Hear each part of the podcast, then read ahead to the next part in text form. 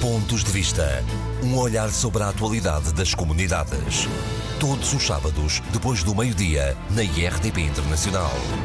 Sejam bem-vindos a mais uma edição dos Pontos de Vista. A atualidade das comunidades portuguesas analisada e comentada pelos deputados Paulo Pisco, do Partido Socialista, Carlos Gonçalves, do Partido Social Democrata.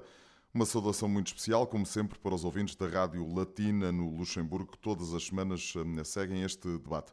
Por dificuldades de agenda, não teremos o habitual confronto de ideias.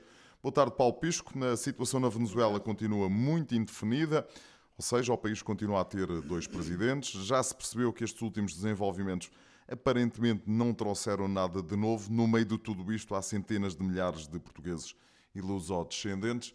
Eh, que comentário lhe merece esta última semana, Paulo?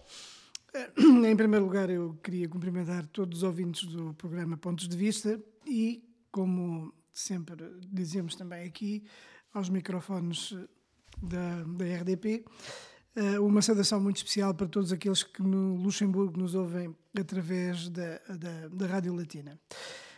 Um, pois depois de ter havido um, alguma esperança no dia, no dia 1 de maio e no dia anterior relativamente a uma, evolução que pudesse consubstanciar uma transição pacífica da situação política na Venezuela, isso verificou-se que não aconteceu e, portanto, uh, neste momento, quando voltamos um pouco àquilo que tem sido a situação da Venezuela ah, no passado, no passado referindo-nos nós aos últimos, basicamente aos últimos 3, 4 anos.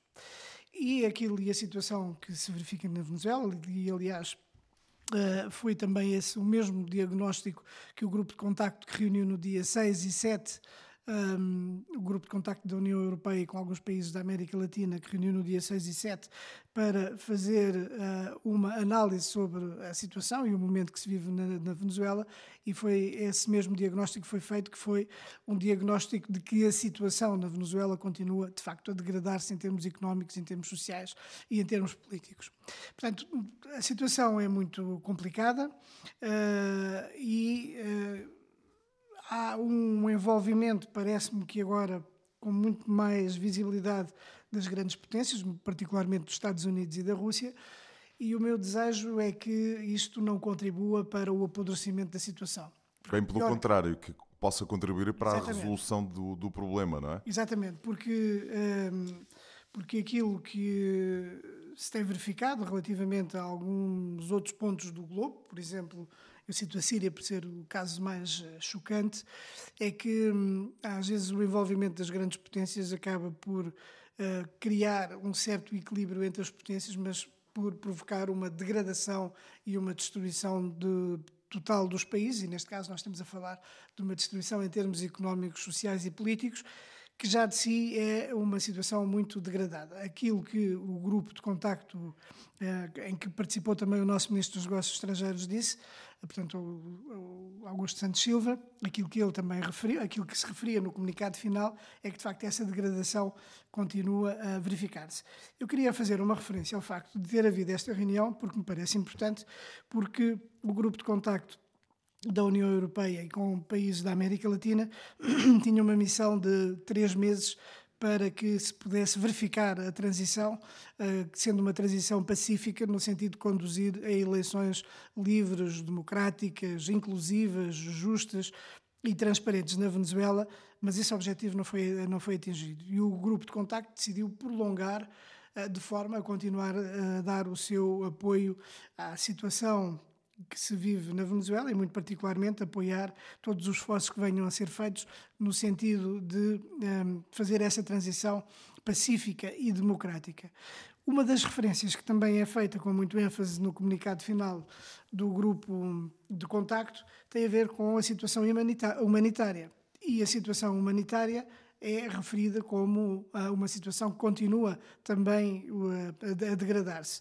E, portanto, a situação é, é, continua muito grave e, uh, neste contexto, um, é, cumpre também referir que, uh, depois de algumas tentativas já falhadas da parte de, do presidente interino, também o presidente da Assembleia Nacional, Juan Guaidó, Juan Guaidó uh, de conseguir um processo de transição pacífica. O último deles foi uh, agora no dia 1 de maio e dia 30, 31 30, de maio. 30 de agosto, de, de abril. Ali. De abril e 1 de maio, uh, mas que, uh, obviamente, aquilo que ele diz é que vai continuar no terreno e vai continuar a mobilizar a todas as forças da sociedade de forma a que os objetivos de transição pacífica e democrática possam ser atingidos. É claro que para isso é preciso convencer aqueles que, que são, uh, neste momento, os que resistem dentro do regime, que são os militares, sobretudo das altas patentes, porque aquilo que se tem verificado é que, não obstante haver algumas deserções entre as altas patentes, que são relativamente reduzidas, havia, segundo os Estados Unidos, uh, o acordo de que alguns altos responsáveis políticos e militares pudessem igualmente uh, uh, passar para o outro lado. Isso depois não aconteceu. Notou-se que houve ali uma, uma giga-joga, que houve alguma intervenção não sabemos o que está, o que acontece nos bastidores, mas claro. que, de acordo com as informações que existem, é que uh, por exemplo, há muitos militares que se mantêm ainda fiéis ao regime porque têm os seus familiares sob ameaça. Isto é uma das informações que existem e que são uh, comumente uh, divulgadas. Queria também referir aqui duas questões que me parecem muito relevantes neste contexto da, hum, da Venezuela e que tem a ver com o debate que houve na semana passada no plenário, no debate quinzenal, em que eu tive a oportunidade de fazer a abertura com uma intervenção inicial exclusivamente sobre a situação na Venezuela e do apoio que o governo português uh, pode dar e a forma como está preparado.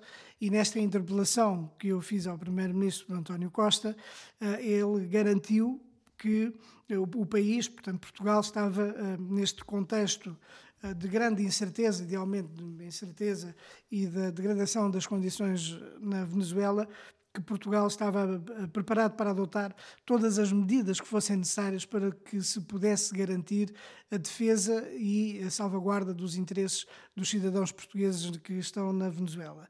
Eh, e também o Primeiro-Ministro disse que um, era uh, muito importante que se verificasse ra rapidamente uma transição pacífica e, obviamente, que tudo isto em, é uma posição que é assumida em articulação com a União, com Europeia. A União Europeia e eu julgo que isto é, é, importante referir.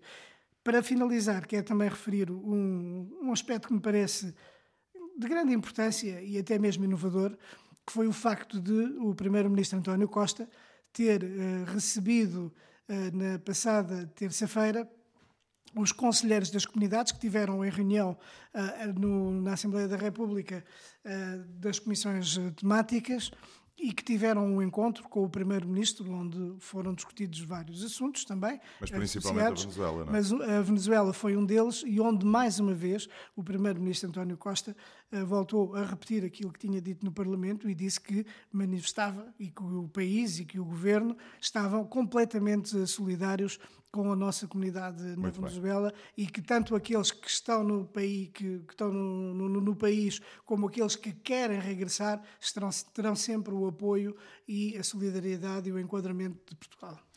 Paulo, eh, desde sexta-feira passada, qualquer português que viva em qualquer parte do mundo tenha cartão do cidadão pode inscrever-se no Instituto do Emprego e da Formação Profissional para conhecer ofertas de emprego. É uma parte do programa Regressar. Eh, já tem algum feedback por parte dos eh, portugueses que vivem e trabalham no estrangeiro? Ou, ou enfim, ou, ou, como é que olha para, este, para esta questão? Uh, quer dizer, feedback relativamente difícil, a é? esta é? medida específica, passando tão pouco tempo, é muito difícil, não é? Mas aquilo que eu posso garantir, aquilo que eu sei, que eu posso dizer com segurança neste momento relativamente a este aspecto, é que, em primeiro lugar, como referiu, esta é uma medida que se inscreve no programa Regressar, o programa Regressar é um programa inédito e inovador em Portugal que pretende que os portugueses residentes no estrangeiro possam regressar a Portugal através de um conjunto alargado de incentivos. E, a, e, e, o emprego é, obviamente, um dos incentivos maiores, na medida em que Portugal, estando também a precisar de uh, força de trabalho, uh, aproveita também para transmitir esta mensagem aos portugueses residentes no estrangeiro de que o país está aqui de braços abertos para os acolher e que existem oportunidades. Um, esta foi também uma expressão, obviamente, que foi utilizada pelo Primeiro-Ministro António Costa, que o país está aberto, de, está de braços abertos para uh, os acolher, um, e não apenas porque há um dever moral do nosso país em procurar que aqueles que tiveram de emigrar por necessidade possam regressar ao nosso país, porque a opção da imigração é sempre uma opção em último caso eh, e, no, e portanto, as pessoas poderão não estar eh, tão satisfeitas como se estivessem em Portugal.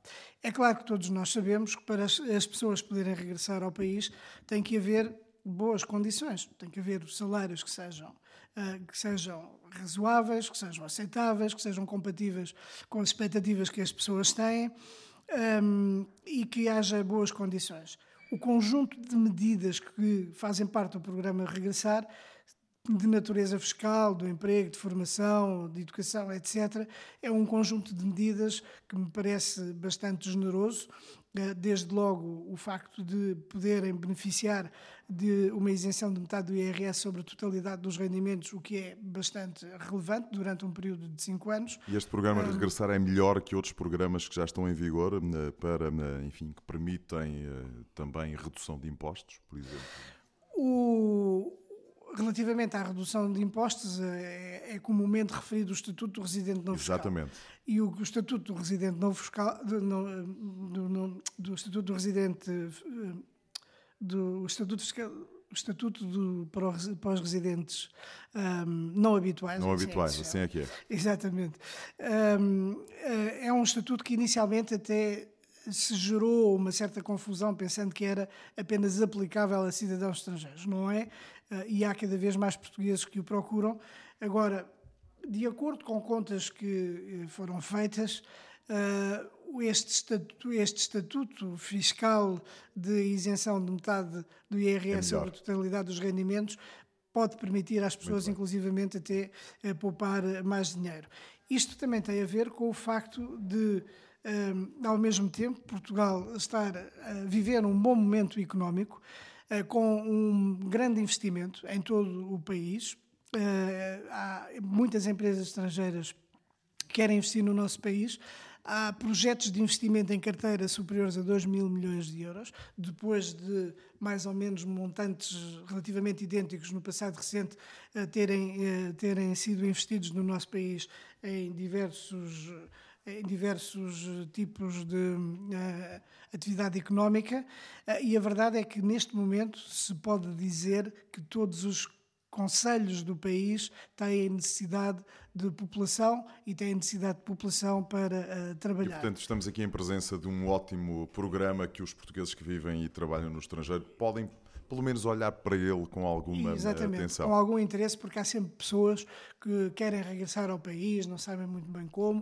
Uh, não há país como o nosso, por mais defeitos que tenha. Isso por mais chuva que de vez em quando mais, atrapalha exatamente. a vida das pessoas. Portanto, uh, pode ser um estímulo uh, bastante interessante para muitos portugueses. Da minha experiência pessoal, dos contactos constantes que tenho com os portugueses que estão fora do país, particularmente na Europa, é que há muitas pessoas interessadas e é, é, também o eco que me chega de muitos postos consulares, é também o eco que eu tenho de que há manifestação de interesse de pessoas em saber quais são as condições para um, acederem a esse programa Regressar e poderem beneficiar de todos os Paulo, incentivos que existem. Deixe-me mudar aqui de tema. No domingo passado comemorou-se o Dia da Língua Portuguesa. Nem vale a pena destacar a importância daquilo que une milhões e milhões de pessoas nos cinco continentes, a língua de Camões e Pessoa, só para citar a dois eh, poetas eh, nascidos em eh, Portugal. Mas uh, os poderes políticos de Portugal, Brasil, Angola, Moçambique, só para citar os quatro principais e maiores países, têm feito tudo aquilo que está ao seu alcance para uh, tornar a língua portuguesa ainda mais forte, em sua, em sua opinião? Um, Ou há aqui um como é óbvio, ainda gigantesco? Como é óbvio, é sempre possível fazer mais. E é também importante referir que a celebração de, de, do Dia da Língua Portuguesa ocorre desde 2009. Portanto, é uma celebração relativamente recente. Dez anos apenas. foi uma decisão que foi tomada em Cabo Verde, portanto, e esta é a verdadeira dimensão da lusofonia. É uma, foi uma decisão que foi tomada em Cabo Verde em 2009 Uh, e uh, decidiu-se também que fosse o dia 5 de maio, porque um, é a data em que, eh, de nascimento de um político e escritor brasileiro, Rui Barbosa, que teve uma vida dedicada à língua portuguesa. Portanto, nesta dimensão lusófona entre Cabo Verde e Brasil, Portugal e todos os outros países de língua portuguesa, onde se celebrou não apenas portanto, nos países da CPLP, mas obviamente em muitos outros países. Este, o Dia da Língua Portuguesa tem vindo a ganhar em dimensão, tem vindo a ganhar em importância e em realização de iniciativas em que não é apenas Portugal que tem um, promovido essa, a realização dessas iniciativas, mas também todos os outros países Há da quem CPLP. Diga que a grande locomotiva tem que ser o Brasil, até pela sua Exatamente. dimensão, não é? Exatamente. E o Brasil também eh, teve uma parte importante agora nas celebrações um, do Dia da Língua, designadamente não no Museu da Língua em São Paulo, porque ele ardeu ainda está claro. em reconstrução, mas através dos através da estrutura da. Ou seja, respondendo objetivamente à minha questão, é preciso ainda fazer muita coisa. Ponto final. Sim, mas deixe-me só dizer uma coisa que me parece importante. Desta, neste ano, a celebração do Dia da Língua Portuguesa teve uma dimensão verdadeiramente planetária, realizou-se em 56 países e teve cerca de perto, perto de 190, 200 ações. É, o que é bastante importante, e isso tem sido, sobretudo, promovidas através das nossas estruturas diplomáticas e consulares e também através das coordenações do ensino, das, das, das universidades, dos centros de língua, etc. Uh, e um pouco por todo, muito na Europa, obviamente, e houve uma verdadeira festa da língua portuguesa uh, com uh, manifestações de toda a natureza, que seja uh, escritores, a participação de escritores, ou a evocação de escritores, as traduções de workshops relacionados com a língua, com a cultura, de festivais de cinema, de teatro, etc., de artistas eh, de diversa natureza que eh, fizeram essa apologia da língua um pouco por todo o mundo e isto foi uma verdadeira foi uma verdadeira festa. Eu queria aqui referir muito particularmente em alguns países houve houve vários dias em que houve atividades relacionadas com a celebração da língua. Em França, por exemplo, em Paris, quem esteve no centro eh, das atividades foi o escritor António Lobo Antunes, muito conhecido, eh, um eterno candidato ao Prémio Nobel de Literatura. Em Lyon foi Sofia de Mel Brainer. Na Suíça houve três dias. Em São Tomé e Príncipe houve quatro dias de atividades. Eh, no Luxemburgo houve atividades no dia 6 e 7 de maio em torno da obra da artista Sofia Arial. Mas eu queria aqui referir muito particularmente o caso da China. O caso da China por um lado, porque recentemente o próprio Presidente da República teve na China e houve, foram dados passos para a ampliação do ensino da língua. Mas a China é um dos exemplos paradigmáticos da celebração da língua, na medida em que um, ela é hoje ensinada em perto de 40 universidades e tem cerca de 4 mil alunos a aprender português e dentro de pouco tempo, dentro de dois, três anos, haverá uh, cerca de uh, 50 um, doutorandos em língua portuguesa na China. Isto é extraordinariamente relevante porque a China tem sempre uma grande capacidade de antevisão do futuro, do futuro. e tem... Pensa sempre a 50 anos, a 100 anos, uh, pensa sempre a longo prazo. E quando a China faz um investimento desta natureza na língua portuguesa, é porque, na realidade, isso é uma das evidências de que a língua portuguesa é uma das línguas de futuro. As projeções é para um aumento do número de falantes da língua portuguesa, que poderá chegar aos 350 milhões em 2050, portanto, tornando-se uma língua, tornando-se sendo, ela é de facto uma língua com futuro, uma língua global uma língua e que ainda mais se importante. vai ampliando. E é claro, respondendo e para finalizar aquilo que estava a, que, que, que a pergunta que colocou, obviamente que há sempre muito mais para fazer. E a língua e a cultura portuguesa e as culturas dos países da CPLP, unidos por esta língua comum, merecem de facto esta divulgação planetária, porque é importantíssimo para a afirmação, para a nossa afirmação coletiva de Portugal, nas, nossas, nas regiões, nas organizações internacionais a nível regional onde estamos inseridos, mas também de todos os outros países, de Angola, do Brasil, de Moçambique, de São Tomé, de Cabo Verde, da Guiné, de Timor, etc. E, portanto, eh, há sempre muito a fazer e a minha, a minha convicção é que eh, no futuro este, esta celebração ganhará sempre em dimensão. Paulo, eh, dois minutos para terminarmos esta parte do programa. Esteve na Áustria no âmbito de uma missão do Conselho da Europa a visitar centros de detenção. Por aquilo que percebi né, do e-mail que enviou, a ideia é acabar com a detenção de menores. O que é que encontrou na Áustria? Um, encontrei duas situações. Um, eu faço parte do Comitê das Migrações do Conselho da Europa. Uh, tenho uma parte importante de atividade no âmbito, no âmbito das diásporas do Conselho da Europa, portanto, da mesma maneira que nós temos uma diáspora portuguesa espalhada pela Europa e pelo mundo, os países da da, da, Assembleia Parlamentar do Conselho da Europa também tem as suas diásporas. Basta referir que, por exemplo, a nível da União Europeia, só dos, do, dos países da União Europeia, existem cerca de 20 milhões de cidadãos de Estados-membros a viver noutro país que não o seu de origem. E, portanto, esta dimensão das diásporas merece uma reflexão muito profunda. Eu tenho-me empenhado na Comissão das Diásporas, eh, na Comissão das Migrações e particularmente também na subcomissão das, das diásporas de que sou vice-presidente, tenho-me empenhado muito para chamar muito a esta dimensão, que é a da valorização das comunidades das diásporas. Um, mas, paralelamente, tenho tido uma preocupação também muito grande com os, os migrantes e os refugiados.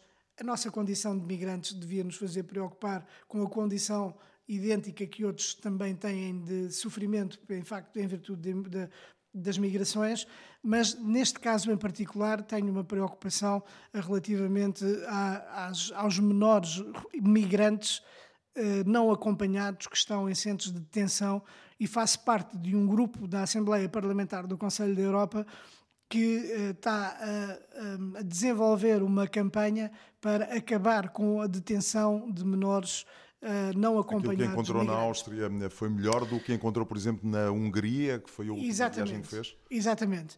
Uh, efetivamente, a situação na Áustria é completamente diferente.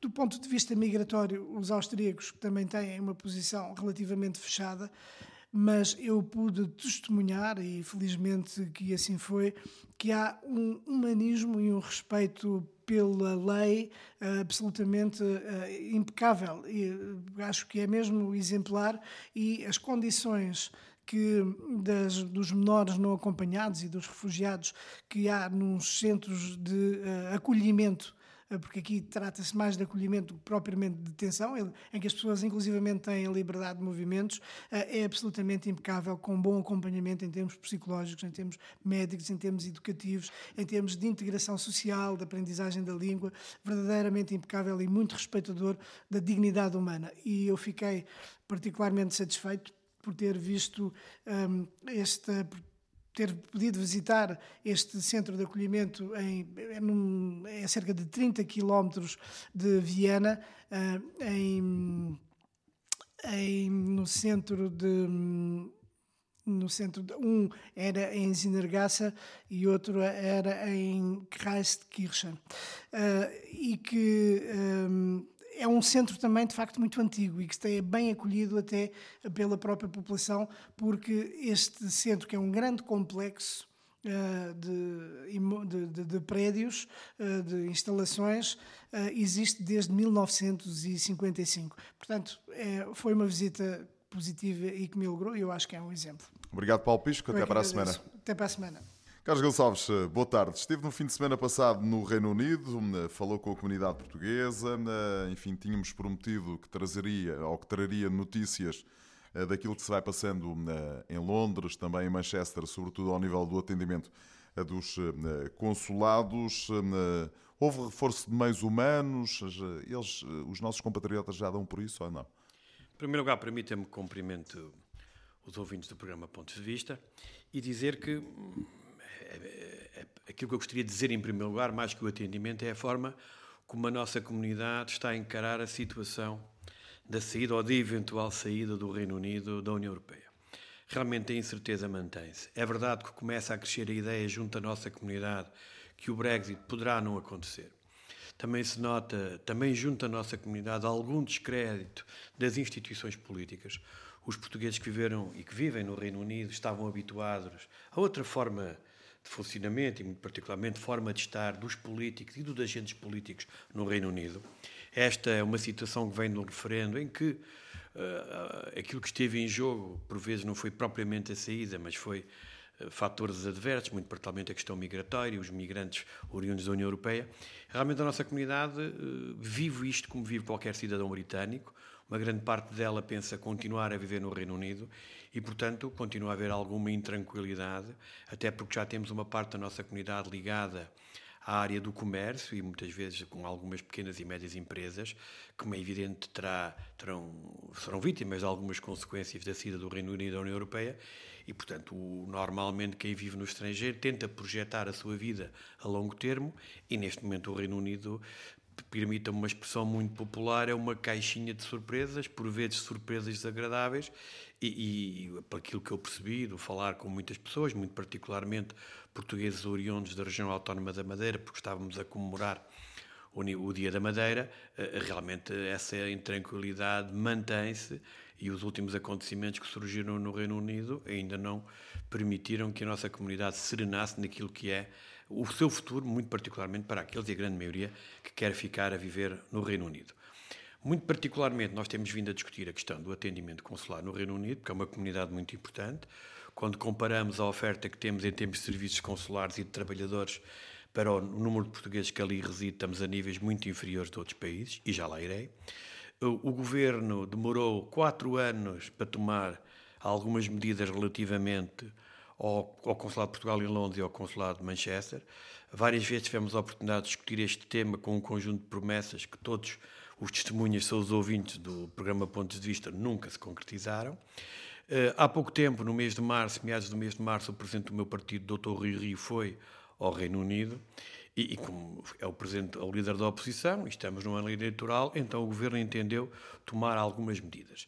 Eu não tive as informações todas, porque não pude visitar o Consulado de Portugal porque tive que hum, reduzir a minha presença no Reino Unido por questões de âmbito familiar e, portanto, não pude ficar para a segunda-feira.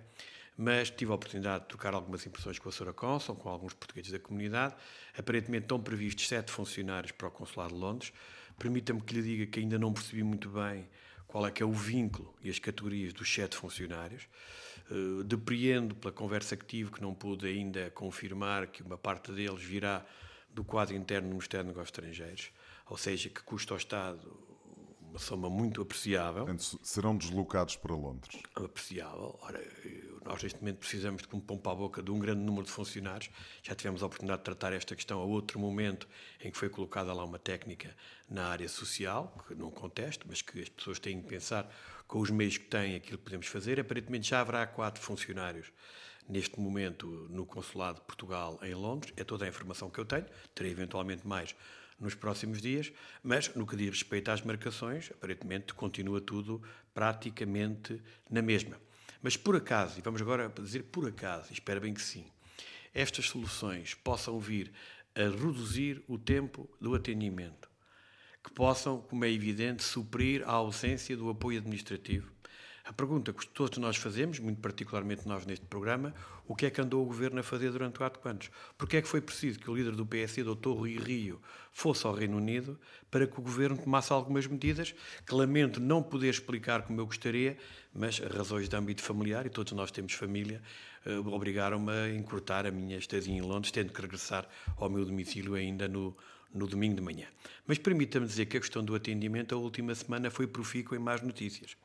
Desde logo, o Consulado de Portugal no Luxemburgo, que começa a ter uh, prazos de atendimento, ou seja, bastante longos, uh, faláramos já em dois meses, que os, os, funcionários estão numa pressão muito grande para poderem cumprir aquilo que é o atendimento consular normal e devido à nossa comunidade. O próprio Consulado de Paris, depende dos picos, o ano passado tivemos o mesmo problema, também está numa situação em que os trabalhadores estão completamente ultrapassados pelo, pela, pela, exigência que lhes é dada em termos de trabalho e, portanto, com muitas queixas relativamente à questão da informática, à questão técnica, que deixa de funcionar, que cria imensos problemas, porque não foi feito durante estes quatro anos o investimento necessário e normal. Porque, repare, nós podemos falar das novas tecnologias, mas como tudo na vida, as novas tecnologias obrigam aos upgrades permanentes. Nós não podemos instalar máquinas e depois estar à espera que as coisas aconteçam. Tem que haver um acompanhamento, que me parece que nesta matéria não houve, independentemente das promessas, o, o ato único consular que foi, passa a expressão, a barraca, com custos para o orçamento de Estado de centenas de milhares de euros.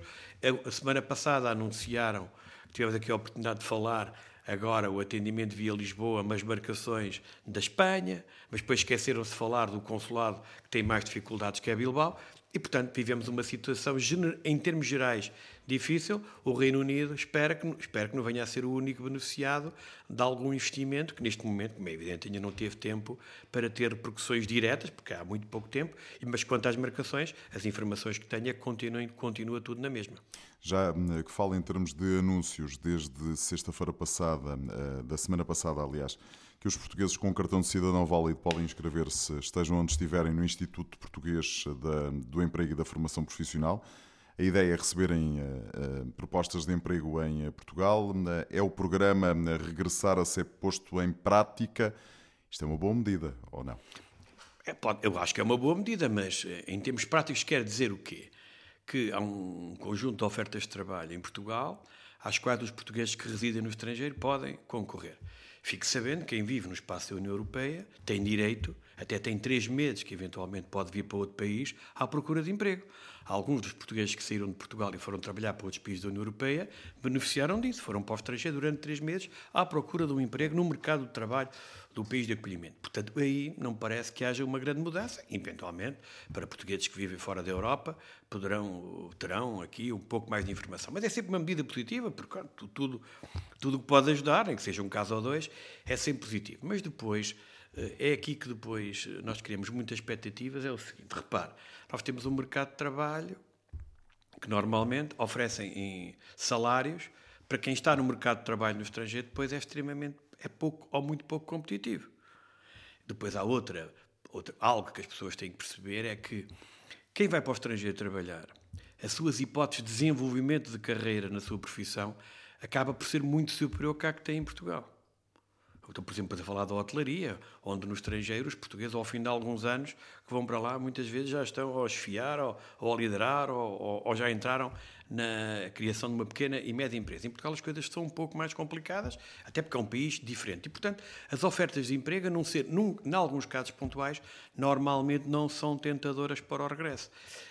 A tentação maior poderia ser, e tem que ser, através do investimento, muito particularmente às pequenas e médias empresas, para poderem uh, acolher portugueses em zonas em que nós necessitamos claramente de investimento. Aqui poderá vir beneficiar a alguns, agora, as pessoas quando se instalam... Sua expectativa já percebi que não é muito elevada em relação Não, pelo conhecimento questão. próprio. Eu conheço, repare, eu estou há muitos anos em França, houve muitos portugueses que tentaram regressar a Portugal, houve muitos que até regressaram a Portugal e depois já acabaram regressaram a França, já regressaram à França, precisamente porque a situação laboral e profissional em Portugal é diferente daquela dos países onde eles onde eles exercem funções. E, e é evidente que também são países.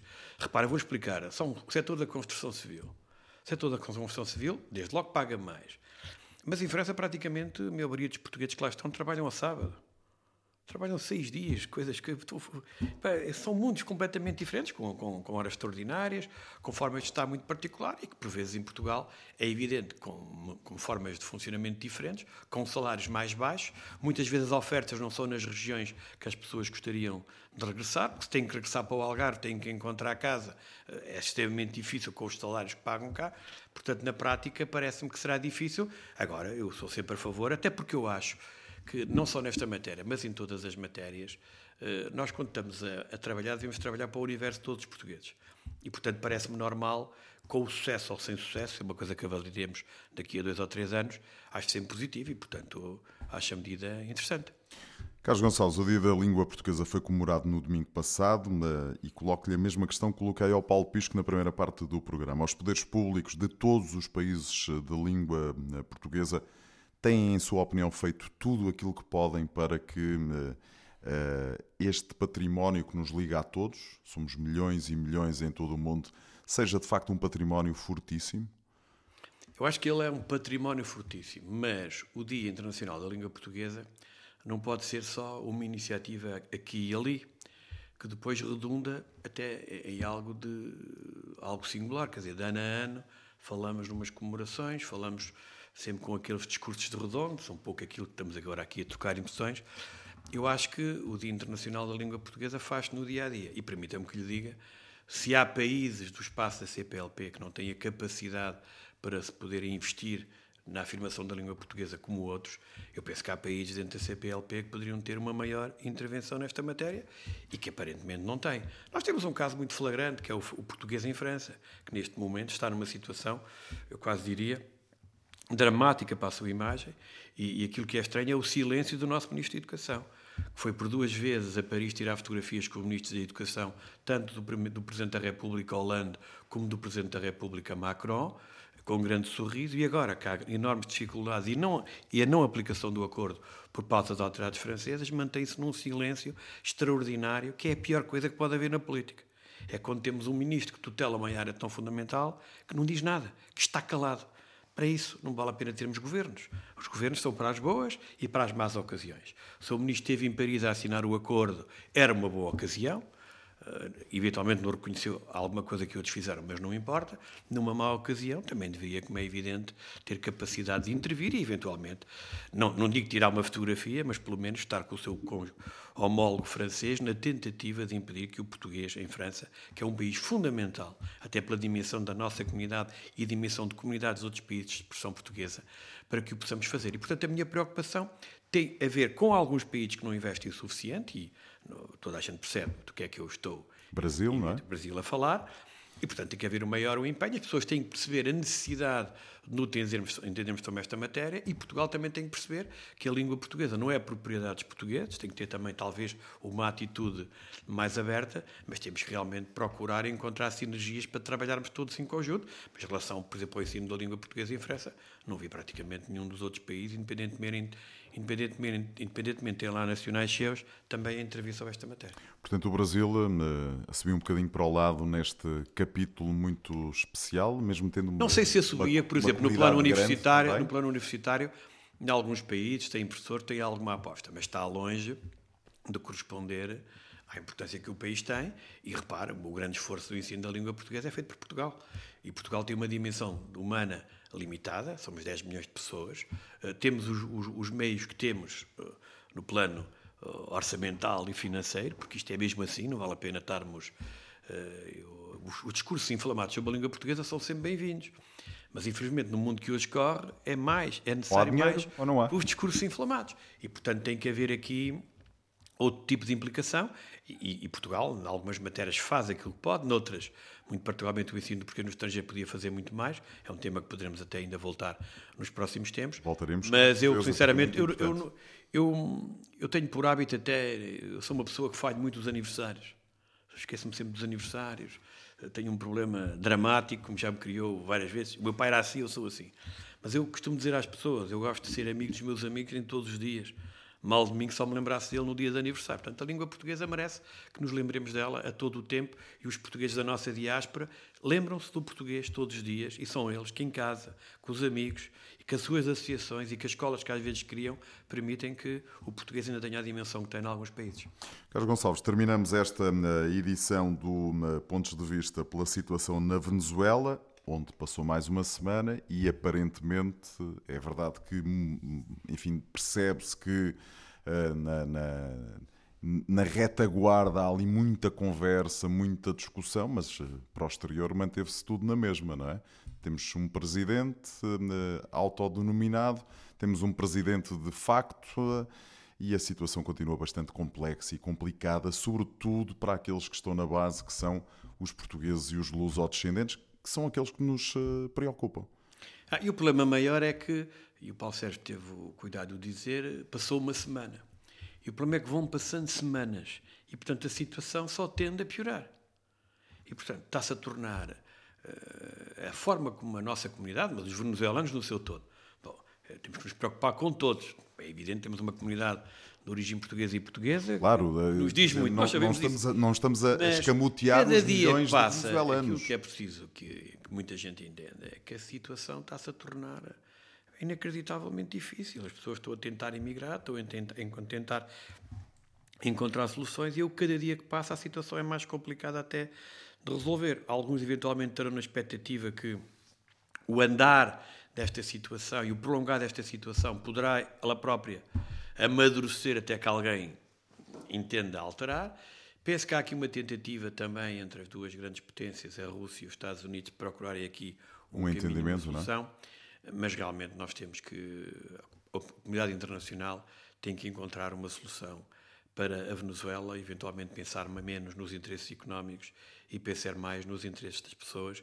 E nós, Portugal, como temos uma comunidade muito importante, temos que estar, como é evidente, muito, muito preocupados. Mas como é que isso pode ser feito, em seu, em seu entender, Carlos? Quer dizer, eu não estou. Eu tenho lido muita não tem, Mas não temos os dados, eu acho que não temos nem 10% eu Tenho lido muita coisa estão... e, e, por vezes até fico algo surpreendido com, com o que leio, porque, quer dizer, supor. Especular, todos nós é fácil, ele também pode escrever um texto ou dizer qualquer coisa. Aquilo é mais profundo, porque nós até nem conhecemos muito bem ainda, precisamente, qual é que é a relação entre o Sr. Maduro e as próprias Forças Armadas. Uh, sabemos que a presença cubana e a importância de Cuba uh, neste momento é grande. Sabemos que há grandes potências, houve, houve, houve, reequilíbrios no plano internacional. Quando eu falo de grandes potências, falo da Turquia, falo da China, falo da Rússia, que estão por trás ainda no apoio ao Sr. Maduro. Sabemos a forma intempestiva como o presidente norte-americano acompanha estas questões, mas sabemos que existe uma ONU, sabemos que há uma comunidade internacional, sabemos que os países da América do Sul se organizam, estão preocupados e têm acompanhado, e há algum consenso de todos eles. Portanto, eu acho que a comunidade internacional é que tem mais rapidamente que procurar, eh, dentro daquilo que é o espaço fundamental no tratamento destas questões, que é a diplomacia.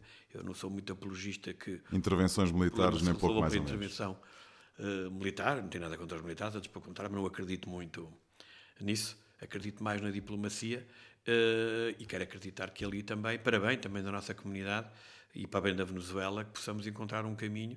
Mas se continuamos semana a semana a vir este programa e, e vamos ter o tema da Venezuela como tema de discussão, eh, sinceramente vamos chegar a um momento que aí sim eu penso que será difícil impedir algo de mais grave na Venezuela.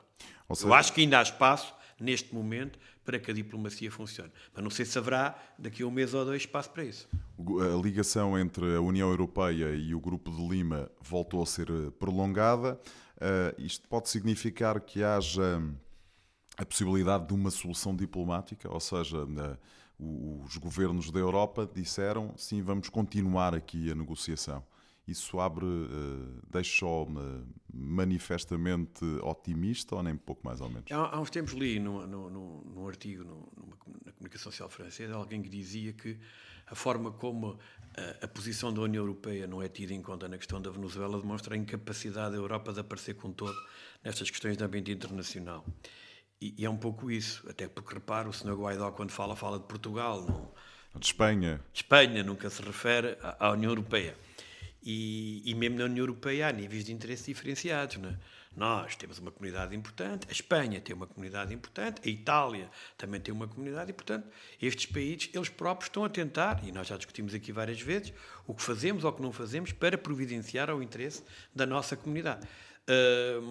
e, portanto, eu, eu, não sei até que ponto qual é que é o peso da União Europeia, mas sei que a União Europeia tem muitos países, sei que tem peso económico influência no plano internacional e que deve acioná-la no sentido também tentar resolver esta questão, até porque a Venezuela é um país importante, está num continente que tem tido ao longo da história recente alguns problemas internos, nós sabemos todos isso, e portanto convinha mais rapidamente resolver esta questão, até para que não se criem situações futuras no mesmo sentido.